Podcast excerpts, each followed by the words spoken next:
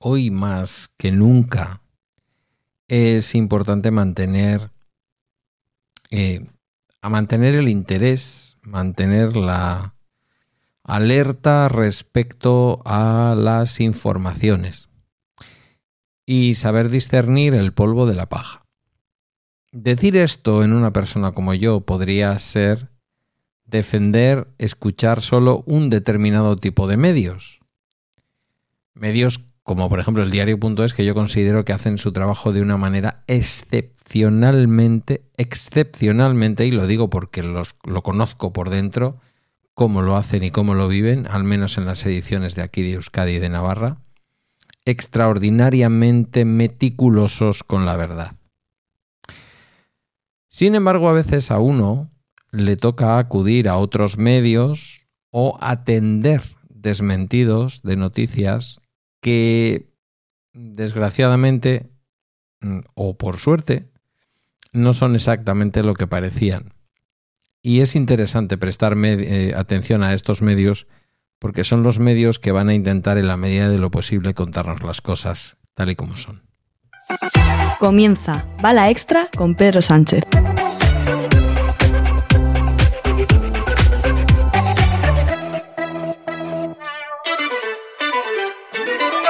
Buenos días, es martes 24 de octubre de 2023 y este es el capítulo 1072 de un podcast sobre mis cosas que en el fondo son las tuyas. Y hoy vamos nuevamente, mm, hace semana y pico, hablaba de Palestina, hablaba bajo un epígrafe inconfundible, Palestina Monamur, evidentemente. Y lo que voy a decir hoy no contradice lo que dije en aquel momento, y lo que voy a decir hoy no tiene nada que ver con lo que posiblemente, ojalá me equivoque, va a ocurrir en Palestina y está ocurriendo en Palestina. Leía ayer una noticia editorial, una información editorial o una pieza editorial, si se prefiere, del New York Times explicando, no os la voy a leer entera, pero explicando fundamentalmente que cuando surgió la noticia del famoso hospital cristiano de eh, Gaza, de la ciudad de Gaza, en donde en teoría habían muerto cientos de personas, ellos habían, sus reporteros habían optado por titular y por enfocar la noticia con lo que podría tratarse de una masacre, lo diré, provocada por el ejército israelí. Ya en aquel momento surgieron algunas dudas, pero como Israel nos tiene acostumbrados a según qué cosas, pues la verdad, yo personalmente no le di demasiada eh, credibilidad. Algunos medios, algunos podcasts que escucho claramente escorados hacia un signo político, dieron por sentado lo ocurrido en el hospital de, de Ciudad de Gaza y sobre esa situación se creó un estado de opinión, al menos entre las personas que disponemos de una determinada ideología. El New York Times pedía disculpas porque eso había puesto a sus lectores en una posición de pensar algo que definitivamente parece que los hechos no están terminando de demostrar, ni por el número de, fallecidos, ni por el hecho de que se pudiera tratar de un misil israelí el que cayó sobre el hospital. ¿Significa que Israel no es capaz de bombardear un hospital? No, no significa eso porque Israel ya lo ha hecho. ¿Significa que no es capaz de bombardear un hospital? No, porque de hecho había pedido la evacuación de la mayor parte de los hospitales de la zona. Significa que eso en concreto que vimos, que se nos contó, que se nos dijo, estaba bebiendo bastante de una fuente equivocada que eran las autoridades de Hamas en la ciudad de Gaza.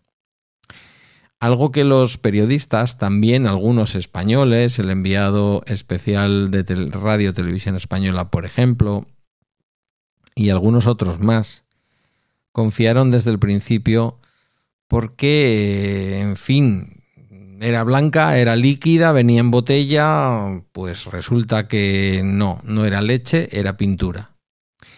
aunque todavía falten muchos extremos por desentrañar, ese, em, esa orientación en la búsqueda de la verdad, en un medio como el New York Times, que quizás en menos medida, pero mm, tan en buena medida como el Washington Post históricamente ha estado ligado a posturas de la comunidad israelí de Estados Unidos, una comunidad relativamente, relativamente eh, pro-pacifista y relativamente crítica con los gobiernos de derecha y ultraderecha que en los últimos años ha dirigido Benjamin Netanyahu, el líder del Likud. ¿Qué puede pasar de ahora en adelante y qué está pasando en la ciudad de Gaza? Pues pueden ocurrir millones de tropelías, pero una cosa no quita la otra y la verdad es importante, se debe imponer. Personalmente prefiero que no haya habido tantos muertos y personalmente prefiero que al final se deba, aunque sea una desgracia, a, un cohete o a un error digamos, del, propio bando antes que un ataque israelí que sería... Lo primero es una desgracia, lo segundo sería una crueldad sin límites. Ahora bien, ¿creo yo acaso que porque esto esté adoptando un signo concreto no va a haber crueldad en Gaza? ¿No la está habiendo?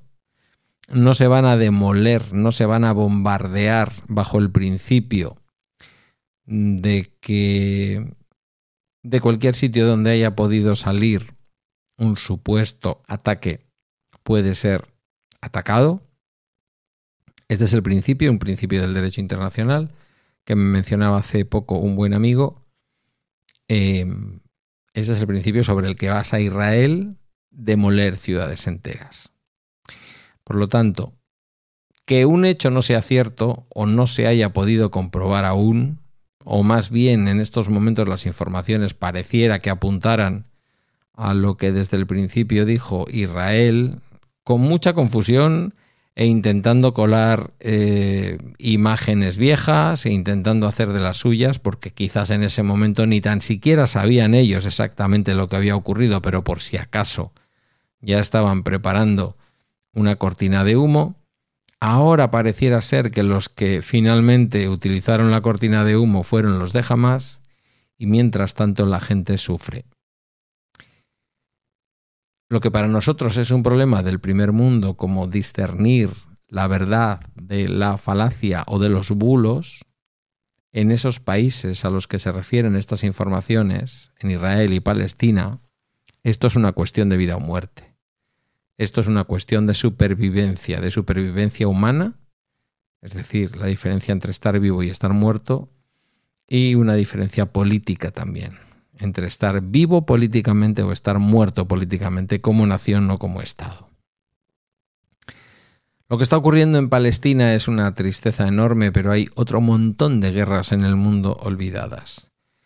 Con esto no quiero decir que no tengamos que prestar atención a Palestina como lo hemos prestado, como la hemos prestado anteriormente a, la guerra o a la invasión de Rusia en Ucrania, que parece que ahora ya no existe o que está mucho más apagada o que está apartada. También es cierto que a veces decimos esto porque no leemos la prensa seria que sigue informando de lo que ocurre en los distintos lugares del mundo.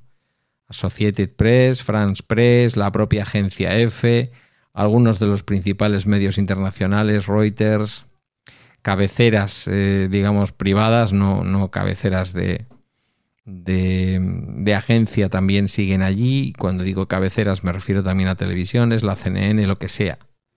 Siguen hablando de esa guerra. Por lo tanto, mm, es verdad que no está en las portadas, es verdad que no está en los informativos de Telecinco como podía estar hace tres meses, pero la información sigue estando ahí. Eh, interesante, como siempre, poder hacer una lectura de los amigos de El Orden Mundial, una iniciativa periodística independiente que me aconsejó la buena de Marta. Yo les conocía de antes, pero no me había asociado hasta el momento en el que eh, bueno, mediante un business que hicimos ahí Marta y yo para obtener un cuadernillo, porque somos dos frikis de la papelería, eh, no me había llegado a suscribir. Y la verdad que no me arrepiento de sostener ese, eh, como no lo hago tampoco cuando apoyo al diario.es, no me arrepiento de sostener un periodismo independiente. Mirad, elegid el periodismo que queráis, con la ideología que queráis, pero que os demuestre que hace una comprobación de fuentes, que cruza datos y que no publica titulares exclusivamente buscando un clic, sino información para crear personas informadas y con criterio propio. Y una vez que lo tengáis elegido, apoyadlo, da igual la ideología que tenga, apoyadlo. Si es serio y hace las cosas bien, apoyadlo. Hay muchos en el mundo y algunos buenos en España. Mm, por lo tanto, yo no es que haga este eh, capítulo como una forma de reconvertir algo que dije o que pensé, aunque lo dije y lo pensé, no, lo, no fue en el podcast, eh, pero sí que quiero aprovechar para decir alto y claro que a veces nos manipulan, incluso evidentemente aquellos que piensan como nosotros o que quieren que pensemos de una manera que nos es afín. Eso puede pasar en Palestina o puede pasar en Barcelona, en cualquier sitio, o en Bilbao, en cualquier lugar del mundo, evidentemente.